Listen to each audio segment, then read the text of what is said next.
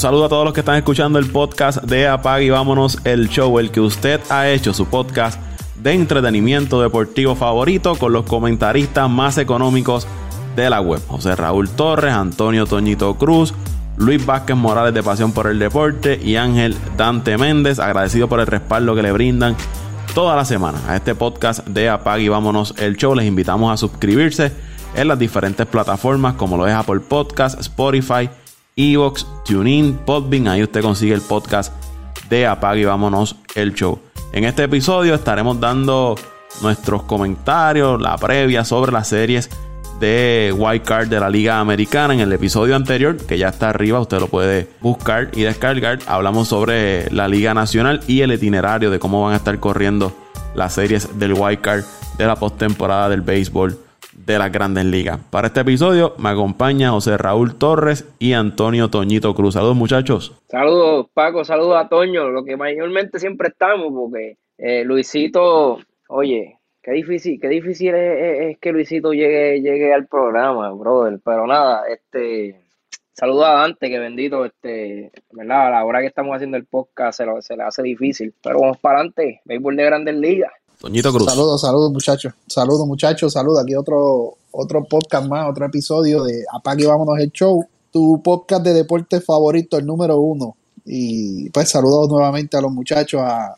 Dante, que Dios lo cuide donde quiera que está, que se esté portando bien. A Luisito, que cuando aparezca lo recibimos y si no, pues ni modo. Y a todos los que nos escuchan semana tras semana. Béisbol de grandes ligas es lo que hay. Vamos entonces a las series de White Card de la Liga Americana. La primera serie, los Rays de Tampa frente a los Blue Jays de Toronto. Tampa terminó con el mejor récord en la Liga americana con 40 victorias, apenas 20 derrotas. El equipo de Toronto 32 y 28. El equipo de Toronto fue uno de los que sorprendió en esta temporada, ¿verdad? Adelantando a, los playoffs, aunque tenían el talento joven, pero es de estos equipos que volvemos. Adelantaron ese proceso y sus jugadores jóvenes pues lucieron muy bien. Hicieron unos movimientos también para reforzar su cuerpo de lanzadores y ahí están, se colaron en, la postemporada, pero le tocó bailar yo creo que con el más feo de todos con los Rays de Tampa, que cada vez que pasan los años se va poniendo mejor ese equipo de, de Tampa al punto que lograron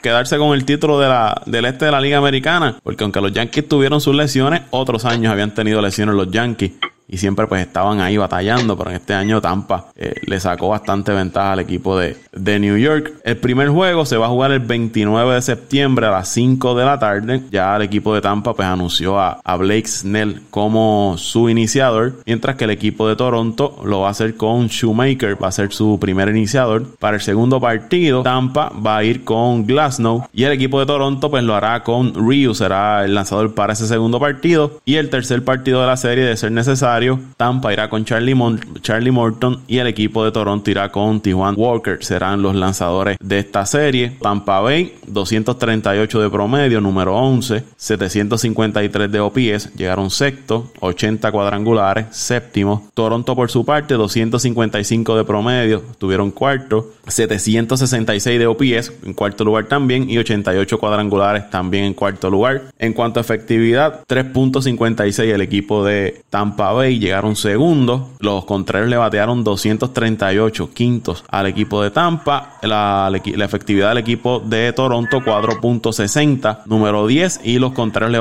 le batearon 255. ¿Qué podemos esperar de esta serie? Pues un equipo de Tampa con lo que ya nos tiene acostumbrado, un equipo versátil, que lo mismo puede traer bateadores zurdos como bateadores derechos, un equipo tiene buena defensa, el, su picheo es de lo mejor en las mayores, tanto su picheo iniciador como su relevista. Tienen buenos bateadores zurdos y derechos, o sea que no independientemente del lanzador que se encuentre en, el otro lado, ellos pueden ajustar su, alineación. De hecho, lo vimos esta temporada que utilizaron una alineación completamente de, de bateadores zurdos. En el caso de Toronto, pues tienen buenos bateadores derechos, que quizás ese macheo contra Blake Snell, que es zurdo, pueda aprovecharlo. Me parece que ese va a ser el juego clave para el equipo de Toronto. Cuando ya tienen, se enfrentan a, un derecho, pues no tienen los bateadores zurdos para hacerle frente al derecho. El bullpen, pues Tampa, eh, bullpen muy, muy superior con Anderson, con Fairbank, con Rowe, con Castillo. Ese Anderson se ha convertido en uno de los mejores relevistas en, en, las grandes ligas, 0.55 de, de efectividad. Ese grupo de lanzadores que le mencioné del equipo de Tampa se combinaron para 1.95 de efectividad, ponchando el 32% de los bateadores al, al que se enfrentaron. Toronto pues tiene a Giles,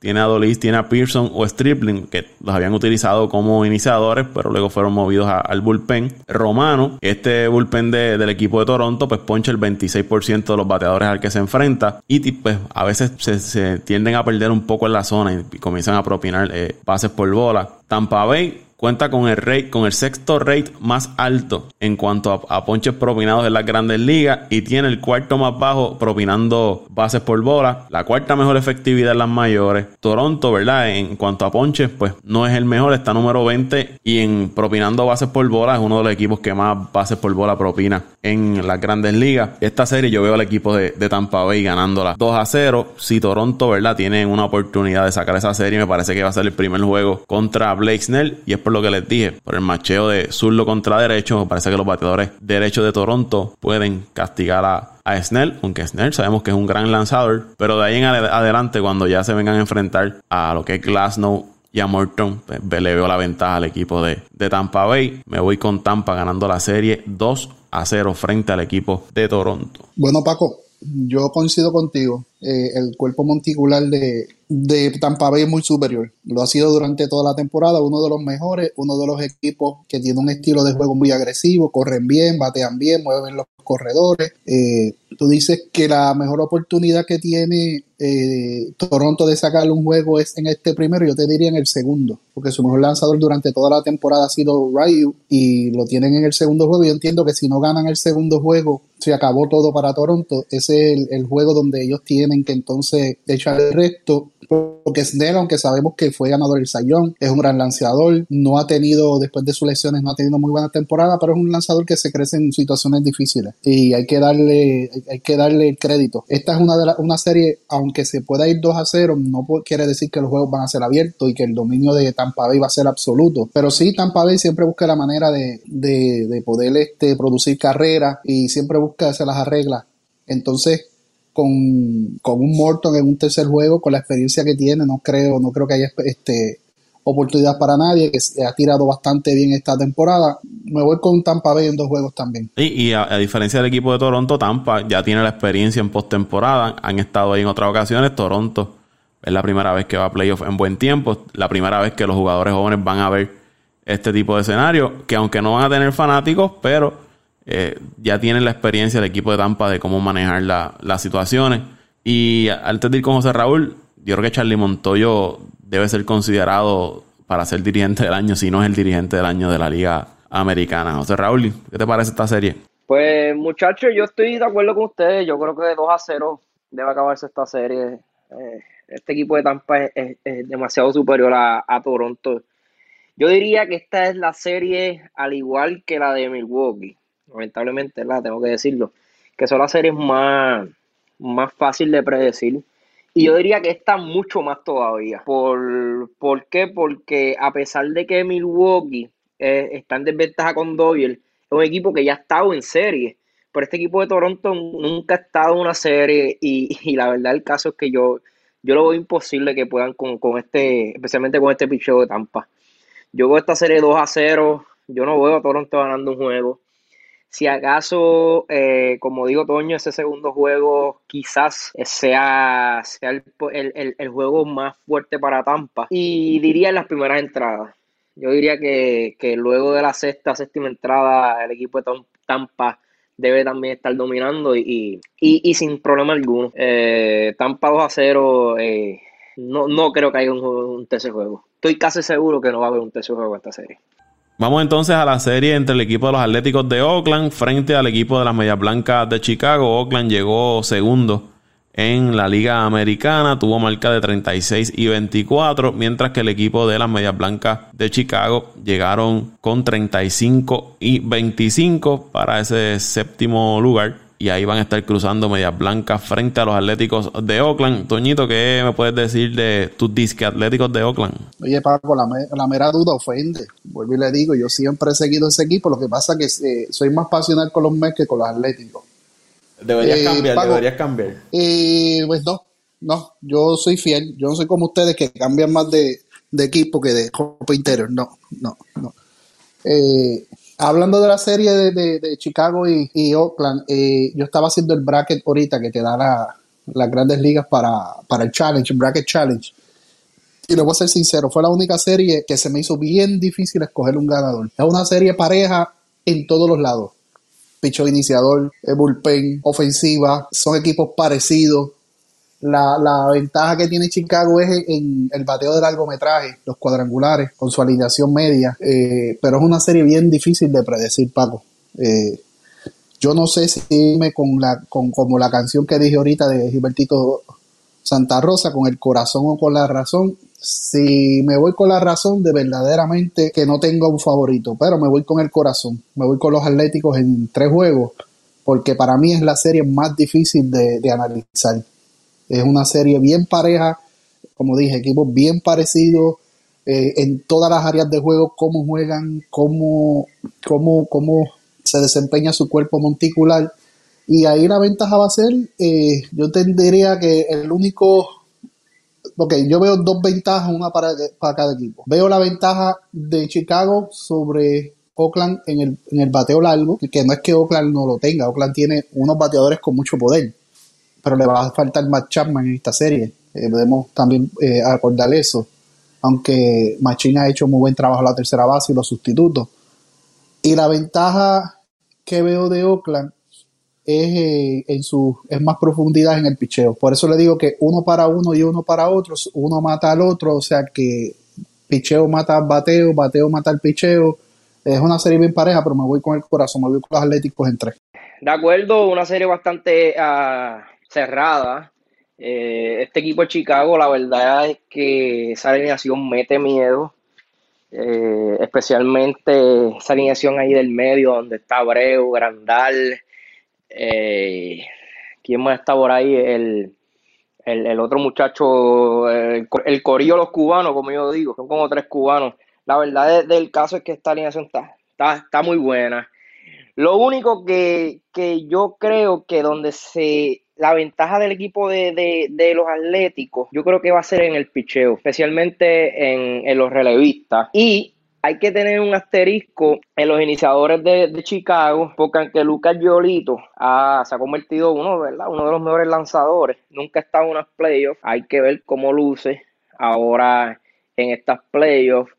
Eh, este, eh, este muchacho que vino, que vino de Atlanta, que procedente de, también de Houston, Dallas Keuchel, tuvo un temporadón este año.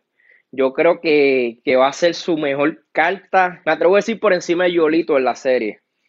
Eh, después de eso, sus iniciadores, no sé, no, no, no, veo, no veo tan fuerte como, como veo el, el picheo de, los Atléticos. plus, esta serie va a ser en Oakland eh, Oakland ha sido consistente todo el año, a diferencia de Chicago, que ha sido un equipo bien consistente. Empezaron abajo, luego ganaron una registra de juego, volvieron y cayeron estos días que perdieron cuatro juegos corridos con el equipo de Cleveland. Eh, y por esa razón me voy con el equipo de Oakland en tres juegos. Yo me voy con el equipo de, de las Medias Blancas en tres partidos.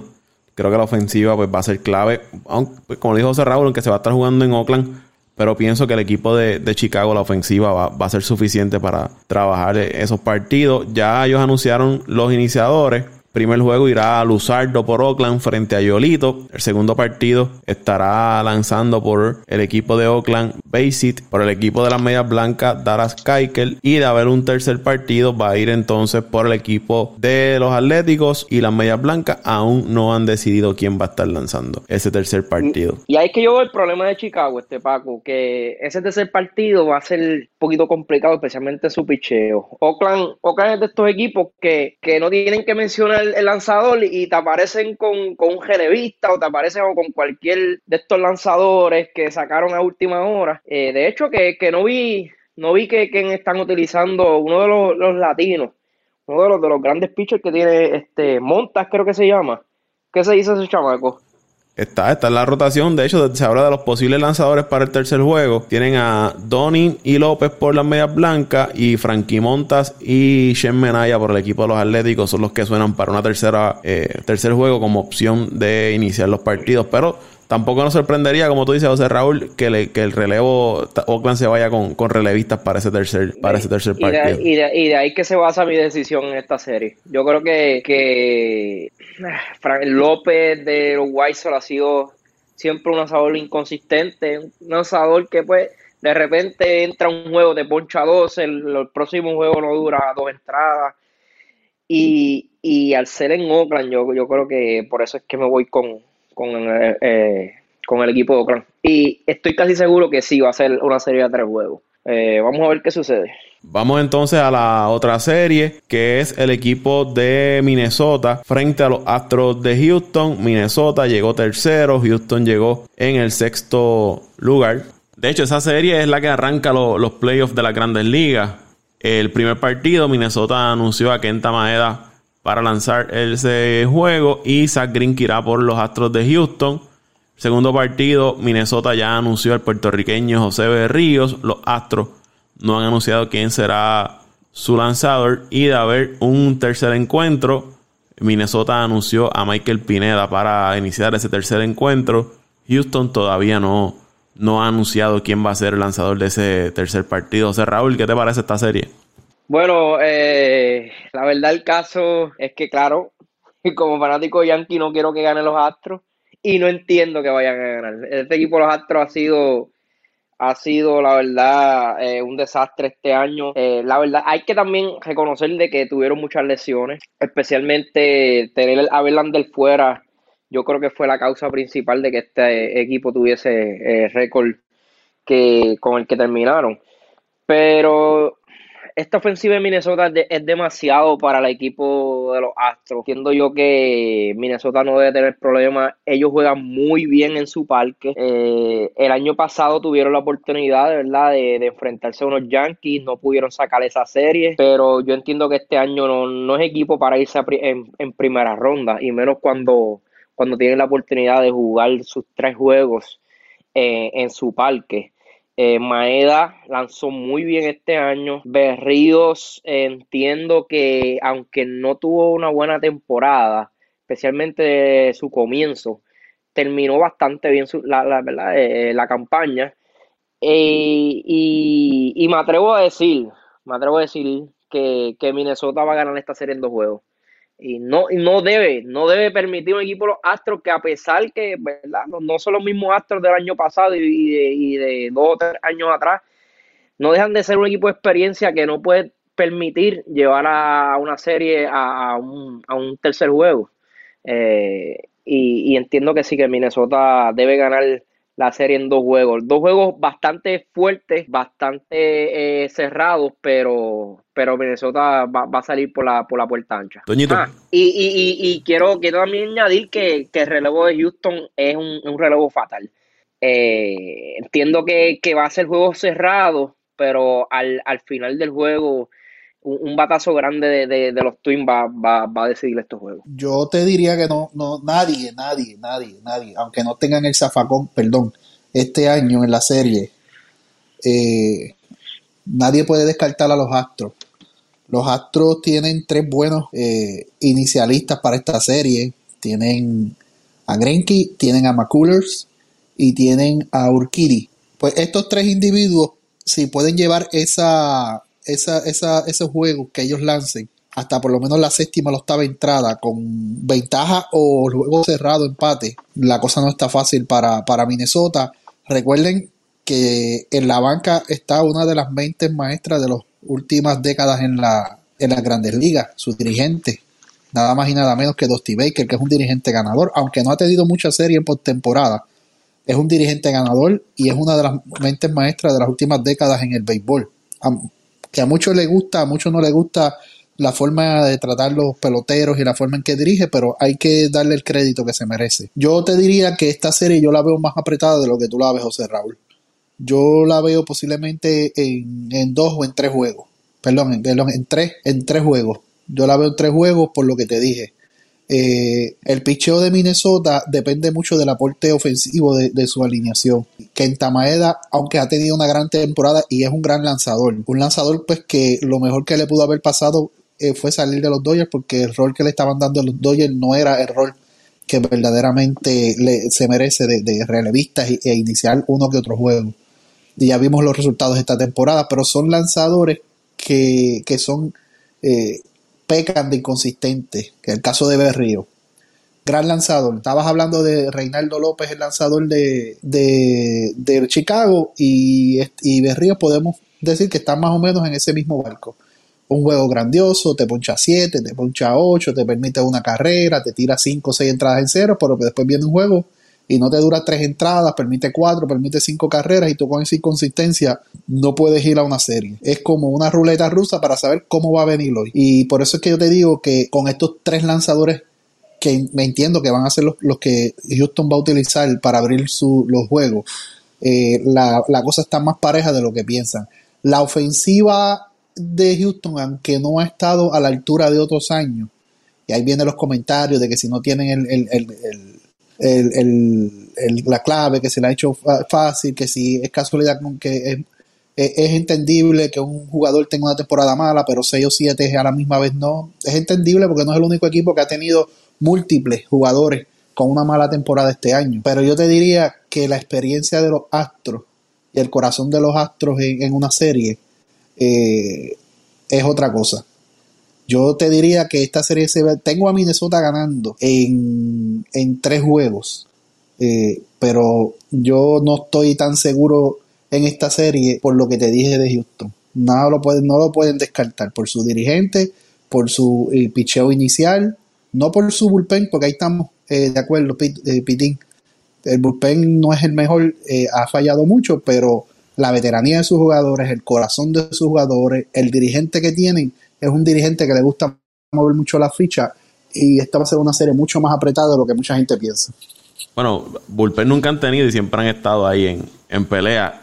Y yo, yo concuerdo con Toño que este equipo de Houston, si vamos a números, no está muy lejos del equipo de, de Minnesota. Y le puedo dar un ejemplo. Minnesota batió 242, noveno. Houston batió 240, número 10. OPS, Minnesota batió, eh, tuvo 743, llegó octavo. Los Astros, 720, llegaron noveno. El equipo de Minnesota, pues aquí tuvo la ventaja. Conectó 91 cuadrangulares, llegaron tercero. Los Astros conectaron 69, llegaron décimo. Efectividad, 3.58 la efectividad de Minnesota, tercero. 4.31 la de Houston, llegaron séptimo. Los contrarios, le batearon al picheo de Minnesota, 232, terceros.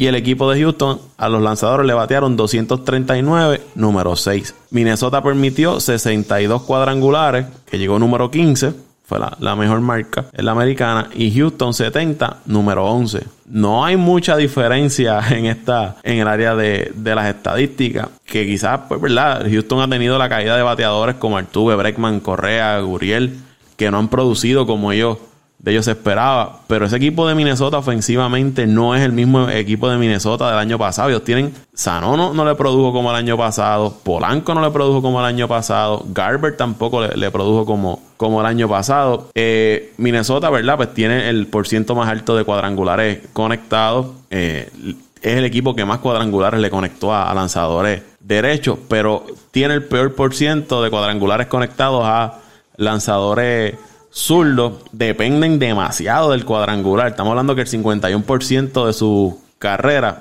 son mediante cuadrangulares. Y el equipo de Houston, pues por otro lado, no, no, no produce carrera. Ese es el problema del equipo de Houston. No pueden eh, anotar. Y ese ha sido el, problema. Igual que han perdido eh, fuerza. El equipo de Houston, el 39% de sus carreras apenas son por, por conectar cuadrangulares. Y yo creo que ahí ha tenido problemas el equipo de, Houston. Ha visto un descenso en el poder de sus bateadores. Es un equipo que se poncha muy poco, pero me parece que es el menos el equipo que menos se poncha en las grandes ligas, los Astros, si no es el menos. O si no, pues está en, esa parte de arriba de los equipos que menos se poncha. Siempre están poniendo la, bola en juego, pero eh, lo que es Altuve, eh, Correa, no, no, no están conectando el batazo largo que, que nos tenía acostumbrado ese, ese equipo de los Astros de Houston. Ahí Springer, al final de la temporada, pues calentó y conectó sobre más de, de 10 cuadrangulares. Y en cuanto a los lanzadores, pues McCullers y Green, que son dos veteranos. Toño menciona a, a, pero yo creo que ellos estarían utilizando a Valdés, que también le lanzó muy bien, eh, como quizás como ese tercer iniciador. Pero para mí la clave... ¿Ah? Tienen por ahí uno que se llama Javier. Cristian Javier, sí. Pero los Astros tienen ahí iniciadores que le pueden hacer el, trabajo, todo está en la ofensiva, pero para mí, José Raúl y Toño, la clave de esta serie va a ser eh, José Berrío. Lo que José Berrío le pueda dar al equipo de, Minnesota va a ser la clave de esta serie. Si la serie se extiende a tres juegos o se acaba en dos juegos a favor del equipo de, Minnesota, porque sabemos que José Berríos tiene el talento, tiene la capacidad, tiene los recursos, pero como menciona Toñito, un día te tiras siete entradas en cero, quizás la próxima salida no te completa las cinco o seis entradas. Ahí me parece que va a estar el detalle para el equipo de, de Minnesota. Yo no descartaría a los Astros, pero me voy con Minnesota ganando la serie en, en tres partidos.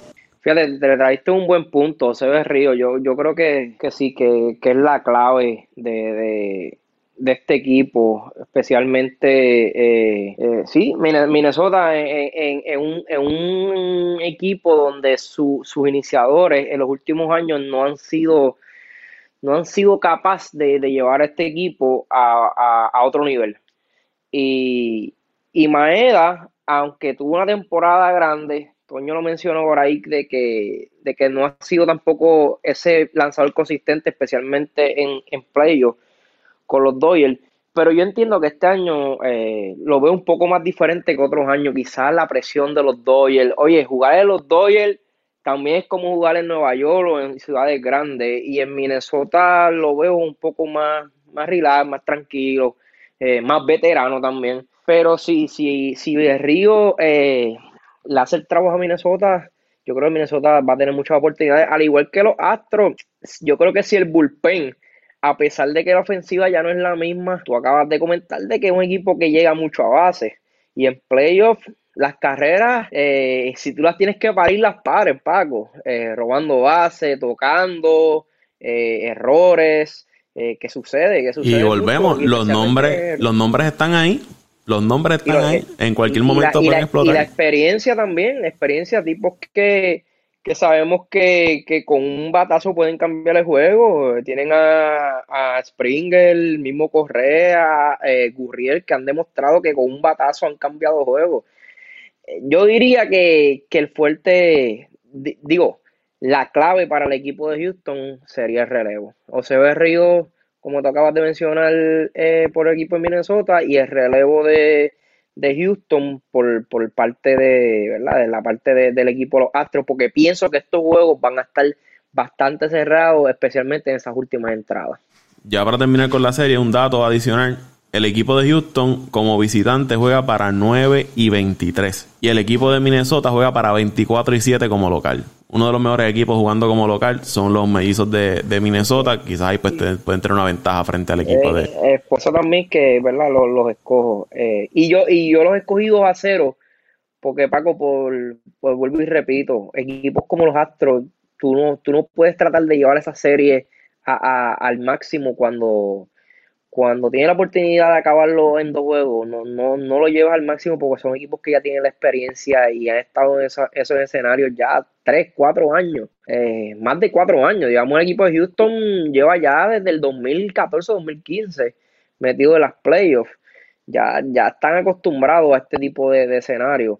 Yo creo que Minnesota tiene que tratar de acabar de acabar esto en, dos juegos. Y pongamos el ejemplo, quizás Houston con Grinky en la loma logra sacar ese primer juego. Y ahí te puede cambiar la rotación porque no necesariamente entonces tienes que tirar a McCullers en el segundo juego y lo puedes reservar para un tercer partido de ser necesario. Ahí también, ese, primer juego. Pago, pero en esta, en esta serie, si tú sacas ese primer juego, Maeda contra, contra Grinky, tú no puedes darte la oportunidad de reservar a McCullers para el tercero. Tú tienes que acabar ese juego en el momento porque si le das oportunidad a Minnesota de levantarse, también eh, te puede virar la serie. O sea que determinante va a ser el primer partido, en eso estamos de acuerdo. Y, y, menos, y menos cuando va a jugar en el parque de ellos. Yo, esa estrategia yo único la utilizaría si, si tú guardas tu caballo para, para un juego en tu casa, que tú tienes un poco más de ventaja, pero sigue jugando en, el parque de ellos. O si tú puedes tratar de matar la serie en dos. Por eso vuelvo y te repito, Minnesota tiene más posibilidad de ganar la serie en dos juegos que en tres. Vuelvo y te digo, en, una serie de tres juegos, en un, tercer juego, eh, yo veo a los Astros con, ventaja en, ese último juego. Vamos entonces a la última serie que nos queda, que es la de los indios de Cleveland frente a los Yankees de Nueva York. Cleveland llegó cuarto en la Liga Americana, tuvo marca de 35 y 25, mientras que el equipo de los Yankees tuvo marca de 33 y 27. Serie también que va a estar bien, bien interesante. Yankees, pues obviamente luchando contra lesiones durante toda la, la temporada. Y este equipo de Cleveland, que muchos, ¿verdad? Ya lo habían dado quizás un poco como descartado se mantuvieron en la pelea, hicieron el cambio de Clevinger, pero aún así se mantienen ahí en, ese grupo del medio de siguen pariendo, siguen pariendo lanzadores, no eh, se sabe de dónde, pero siguen eh, Es increíble, ¿verdad? Lo que ha hecho ese equipo de, los indios de Cleveland. ¿Qué te parece, José Raúl? Tus Yankees. bueno, no hay excusa, Paco. Esto de las lesiones, ya el equipo está, está completo. Eh, prácticamente Oye, ninguno, o sea, todo, toda la alineación está de vuelta. Tenemos un, a un DJ Lemegio que está encendido con el bate. Boy eh, es súper encendido con el bate. George todavía no ha caído, pero eh, ya lleva bastante tiempo de juego. So, eh, ¿verdad? Es hora, es hora, es el momento ahora de que, de que, de que explote. Stanton también había lucido muy bien en, en los últimos partidos. Ochela, vi que que fue de los mejores que lució, especialmente en esas últimas dos semanas. Terminó bateando 300 arriba, 300, creo que 320 y pico, un, bateador que llegó a estar en los 200 bajitos a principio de temporada. Yo creo que la clave, bueno, ya, ¿verdad? Hablé de la alineación de los Yankees. En el picheo cuentan con Cole, Tanaka, que los dos tuvieron una gran campaña. El tercer iniciador todavía no lo han mencionado, pero entiendo yo que pueden irse con el bullpen o utilizar a Hap, que también tuvo un gran, eh, no comienzo, tuvo un mal comienzo de temporada, pero terminó muy, muy fuerte eh, el año J. Hap y es un veterano, ¿verdad? Que, que sea como sea, sigue, sigue, sigue siendo un de bastante confianza para, para, el equipo de los... José Raúl, tengo aquí el, los, los lanzadores. Primer juego, duelazo, Shane Bieber por Cleveland frente a Gary Cole. El segundo juego, Carrasco por los indios, Tanaka por los Yankees. Y el tercer juego, los indios anunciaron a Plazak. A eh, los Yankees pues todavía no, han anunciado quién será ese tercer iniciador. Pero como, como, como estaba diciendo, debe ser J-Hub o el bullpen.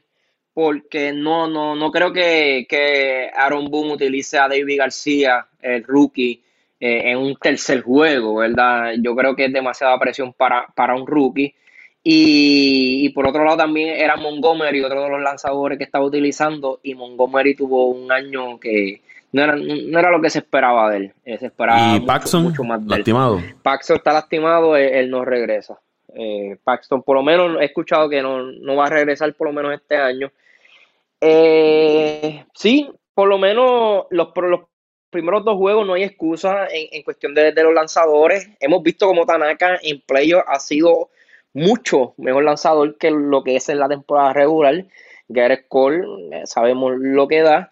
El relevo de los Yankees, aunque estuvo eh, bastante, yo diría que, para mí fue la sorpresa eh, en, esa parte de, verdad de, del de cómo, cómo lo podemos llamar la, la debilidad algo que nosotros como fanáticos siempre pensamos que era la debilidad de los Yankees, era su iniciador. Después de Tanaka y Cole, no, no había más nada. Y fue todo lo contrario, porque David García lució muy bien, Hap lució muy bien, y Montgomery, aunque no fue lo que se esperaba, tuvo también sus jueguitos buenos, pero el relevo fue un desastre la, mayor parte de la temporada, aunque terminaron muy bien estos últimos juegos. Hay que ver, ¿verdad?, cómo, cómo lucen ahora en la serie por parte, por la parte, ¿verdad? Por, por, otra parte, por, el equipo de los indios, ¿qué se puede decir? Iniciadores de, calidad, iniciadores que acostumbran a tirar 6, 7, 8 entradas. Eh, la verdad, el caso que tienen al mejor lanzador ahora mismo, el mejor lanzador de esta temporada, Shane Bieber. Yo diría eh, su alineación no es de las mejores. Yo diría que no es ahora mismo de estos equipos que hay en la americana, incluyendo la nacional, yo diría de, de, de las alineaciones que, que menos potencial, ¿verdad? Tiene o, menos, menos nombre es la del equipo de, de, los indios, pero cuentan con tres peloteros que la verdad el caso cuando están calientes son bien difíciles de parar, que son Lindor, eh, Ramírez y, y, y, Carlos Santana. Cuando estos tres individuos, individuos perdóname, están calientes, y Paco, no sé si te has dado cuenta, la verdad que están cuando uno está caliente, están los tres calientes a la misma vez. Es como que se, se comparten esta, ¿verdad? Esta, ¿cómo lo podemos llamar? Se contagian, esta, se contagian. Se contagian, es la palabra, se contagian unos a otros. Y, y lo vimos en esa última serie contra Chicago, que pudieron sacar los cuatro juegos para así meterse a esa cuarta posición. Yo entiendo que la clave de esta serie va a ser el primer juego, Paco. El ganador del primer juego entiendo que va a ser el ganador de esta serie. Eh, y Cole y Shane Bieber entiendo que van a tener un, un grande juego, ambos, ambos lanzadores. Sería el relevo el que, el que va a decidir este juego. Vamos a ver cómo viene el, el relevo del Yankees y cómo viene el de Cleveland. No te puedo hablar mucho de relevo de Cleveland porque no lo vi, pero sí que sí sé que, que tienen un lanzador, creo que derecho, que ha lucido muy bien en los últimos años, que lo utilizan mucho de cero men. Pero en, en, resumidas cuentas, yo creo que el primer juego va a ser la clave para, para esta serie. El equipo que gane ese primer juego va a ser el ganador de la serie. Y se va a ir a tres juegos. ¿Y gana quién? Los Yankees de Nueva York. Toñito. No. no. No, va a decir que va, que va, que va a ganar los, los medias, medias rotas de Boston o que va a ganar los otros. Nah. No, ¿tú te crees que ese análisis fue, fue, fue con, con, la razón? Fue más con el corazón que con otra cosa. Olvídate de eso. Bueno, Paco, yo, yo veo una serie de pareja, una serie de pareja con una leve ventaja de los Yankees eh, por su segun, segundo abridor. Y cuando digo segundo abridor me refiero a Tanaka, que siempre es más efectivo en series que, que en temporada regular. Ahora, ahora. Cole nunca ha sido muy efectivo en series, en las pocas series que ha estado. Eso todo el mundo lo sabe. Eh, Bieber ha tenido una temporada, eh, yo creo que diría del sueño, junto con la de Bauer, los dos mejores lanzadores este año. O dos de los mejores, lanzadores, eh, de los mejores lanzadores este año. Pero yo, yo te diría que es una serie bien cerrada, una serie que posiblemente se vaya a tres juegos el equipo de Cleveland no es la mejor ofensiva de la Grandes Ligas ni de la Liga Americana. Eh, pero es un equipo que se las arregla. Se las arregla. Tiene unos jugadores muy pimentosos, unos jugadores muy versátiles, tanto a la ofensiva como a la defensiva, que, en el clutch son, son muy efectivos. Yo te diría, y te voy a decir sinceramente, lo siento Raulito, pero yo doy a, a los indios de Cleveland en tres juegos. Obviamente, jamás daría a los Yankees a ganar Jamás. Y, interesante, ¿verdad? Que el equipo de Cleveland tiene a Sandy Alomar, puertorriqueño como, como dirigente, ya que, ¿verdad? Terry Francona pues tiene unas complicaciones de salud que no le ha permitido estar con el equipo y, Alomar va a estar dirigiendo al equipo durante toda la, postemporada. Vamos a ver hasta dónde hasta dónde lo, lo lleva y, y, si por esas cosas del destino, ¿verdad? Sigue esa racha de dirigentes puertorriqueños ganando campeonatos en las grandes ligas. No, no, bueno, yo lo mencioné.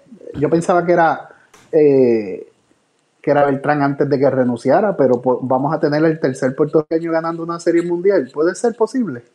Tenemos dos ahora mismo. Tenemos a Montoyo y tenemos a, a Lomar. A Lomar, ¿quién, quién Ojalá y gane Cleveland, ojalá.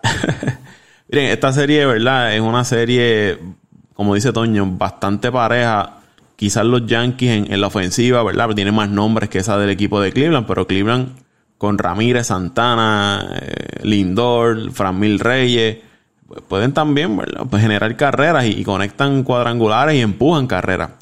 Ese equipo de Cleveland tuvo sobre seis jugadores que remolcaron más de, de 20 carreras cada uno. El picheo Cleveland muy bueno. El relevo de Cleveland ha estado fenomenal durante toda la temporada. Eh, uno de los mejores bullpen en cuanto los, los lanzadores dependen menos de, de la defensa para, para sacar del out a, los a los bateadores. El closer Brad Hunt salvó cerca de 16 juegos. Eh, tienen a, a Karinchak, me parece que es el, el nombre de, de otro relevista que es joven, que poncha un montón a los de bateadores. Eh, ese, ese es el que yo estaba hablando de ahorita, este Paco. Y Han lo trajeron de San Diego, ¿verdad? Sí, el zurdo Brad Hunt, de Karinchak, tienen a, a Simber, tienen a Quantrill, Oliver Pérez la ha lanzado muy bien. Eh, tienen un grupo de lanzadores que lo han, los han movido muy bien y les ha dado resultados. Y uno de los mejores bullpen ahora mismo en la grandes ligas es ese del equipo de, de Cleveland. Los Yankees, como mencionó José Raúl, el bullpen, que era uno de sus fuertes, pero no ha lucido muy bien. Hay que ver si logran eh, reponerse en esta postemporada. Me parece que va a ser una buena serie. Se va a jugar en Cleveland. Eh, le puede dar una pequeña ventaja a los indios. Y yo, yo, me este Paco, dime. Este, ah, continúa, continúa, continúa. Yo me voy a ir con los indios 2 a 1 ganando la serie. Yo me atrevo a decir que de esta serie, de esta serie, eh, incluyo a Tampa, son los únicos equipos que yo entiendo que tienen la posibilidad para ganar la americana. O sea que, que quizás para Cleveland y los Yankees esta sea la serie más difícil. Y si el equipo de Cleveland logra sacar a, a esta serie contra los Yankees, no, no me sorprendería que llegaran a una, a, un, a, un, a una World Series otra vez. Pero un equipo que fue descartado prácticamente a principios de temporada para, para estar en el, en el baile. Pero antes de ir a lo que te iba a hacer, y Cleveland salió de Bauer el año pasado y salió de Clevinger este año. Eh, En, en dos años salieron dos de sus mejores lanzadores y en la temporada muerta salieron de, de Kluber.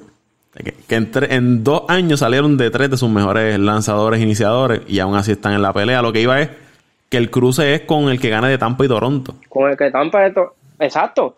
Que entonces yo me atrevo a decir, yo me atrevo a decir que a los Yankees y Tampa y Cleveland eh, de ahí debe salir el, el campeonato. Pero tienen la ruta de- más difícil. De la Liga Americana. Por eso digo que, que quizás Cleveland, esta serie para Cleveland sea la más difícil, pero luego de salir esta joca, me atrevo a decir que tienen el equipo para ganar la Tampa, porque sus iniciadores son mayormente, son, son igual, ¿sabes? Son, son igual de buenos que los de Tampa, su relevo toca decir que es muy bueno, y tienen una ofensiva parecida a Tampa, pero con un poquito más de poder. Eh, entiendo que, que, que, que Cleveland puede, puede dar la sorpresa y no me, no, me, no me sorprendería que llegaran a una World Series otra vez.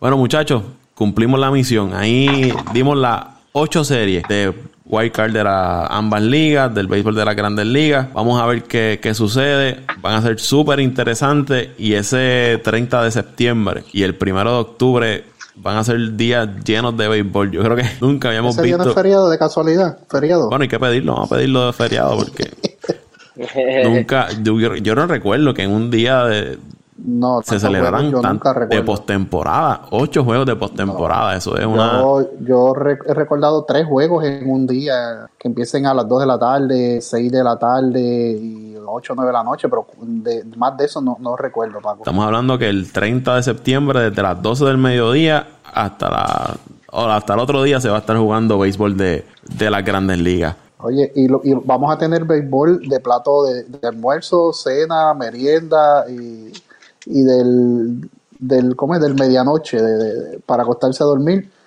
Ay, Manfred está pensando en quitar este formato. La, la verdad que estoy loco porque salga ya de ahí. Oye, muchachos, para antes de irnos, una pregunta por encimita. Para ustedes, ¿cuál debe ser el equipo que, que si pierde la primera serie eh, eh, es la, la, la, gran, la gran decepción si pierde la primera serie? Los Dodgers, Los Dodgers de los, por encima de Tampa con esa serie de Toronto. Dodgers, Yankees, Bravos, por más que sea, para mí serían decepción. Fíjate, yo no incluyo, yo no incluyo a los, a los Bravos porque la verdad es Cincinnati, Cincinnati tiene buen equipo. Yo diría que, y no quiero, no quiero tirar de que, de tratar de defender a los Yankees, pero tampoco los Yankees porque Cleveland tiene buen equipo. Yo, yo entiendo que sea como sea el equipo de los Dodgers, no, no hay forma de que pierda la primera Oye, y, y obviamente los Cubs si pierden frente a los Marlins. Oh, oye, se me fue esa Oja- también. digo, este, de- decepciones, decepciones, pues los Yankees no van a ser la excepción porque para mí deben perder y nunca van a ganar. Eh, pero sí, hablando claro, este, Tampa si pierde su serie, los Cubs si pierden su serie, eh, los Dodgers si encuentran nuevamente con quién perder y aunque la serie de Milwaukee eh, con los Dodgers pues este, con los Dodgers este no es tan pero los Dodgers la mayor decisión sería los Dodgers definitivamente Sí, para mí, eh, en la mayor mayor de los Dodgers, por todo lo que ellos invierten cada temporada, todo lo que no, quieren. Y que es la, la, serie que se ve menos complicada en la liga, en la liga nacional, porque aún la serie de, por lo que te expliqué, de que los Marlins van a jugar, a jugar un béisbol eh, inspirado porque no tienen nada que perder, aún con el ron diferencial esa que tuvieron Paco, ellos van a disfrutarse nadie nos, nos, daba para estar aquí, vamos a seguir eh, haciendo que las cosas pasen, vamos a seguir callando boca. Eso, eso es una serie bastante cerradita también, aunque yo la di como la di, pero la mayor excepción de todos sería, sería los Dodgers. No hay otro equipo que haya sido tan dominante este año como los Dodgers, así que si los Dodgers este año no pasan eh, de la primera ronda o no ganan la Serie Mundial, porque no es que lleguen a la Serie Mundial, la Serie Mundial ya han estado ellos tienen que ganar la Serie Mundial, si no, no hay perdón. Y antes de, irnos, yo, ¿verdad? Quiero hacer un comentario porque quizás muchas personas digan, no, que esta temporada no vale nada, que son 60 juegos, que el que quede campeón no va a tener ningún valor, porque no es lo mismo. Y al igual que la NBA, yo creo que esta temporada, a diferencia de la otra, es una temporada mucho más compleja que lo que han sido las temporadas normales, por decirle así. Estamos hablando de una temporada de 60 juegos, donde los equipos tuvieron que acoplarse a la situación del COVID, donde muchos enfrentaron problemas con jugadores que dieron positivo. Tuvieron, en el caso de San Luis, tuvieron que jugar un sinnúmero de partidos en menos días.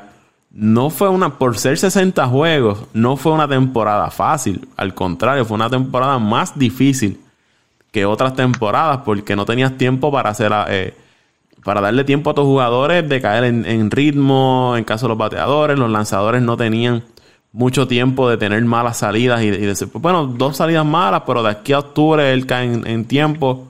No, esto es una temporada corta y tuvieron que hacer los ajustes de inmediato. Ahora playoffs vemos que casi no van a tener días libres durante la postemporada. Yo creo que hay, que darle el valor al que quede campeón esta temporada y el mismo respeto que los que han, los que han quedado campeones en los pasados Oye, y, es que, y, Paco, ya lo, ya lo vimos en la burbuja también del baloncesto.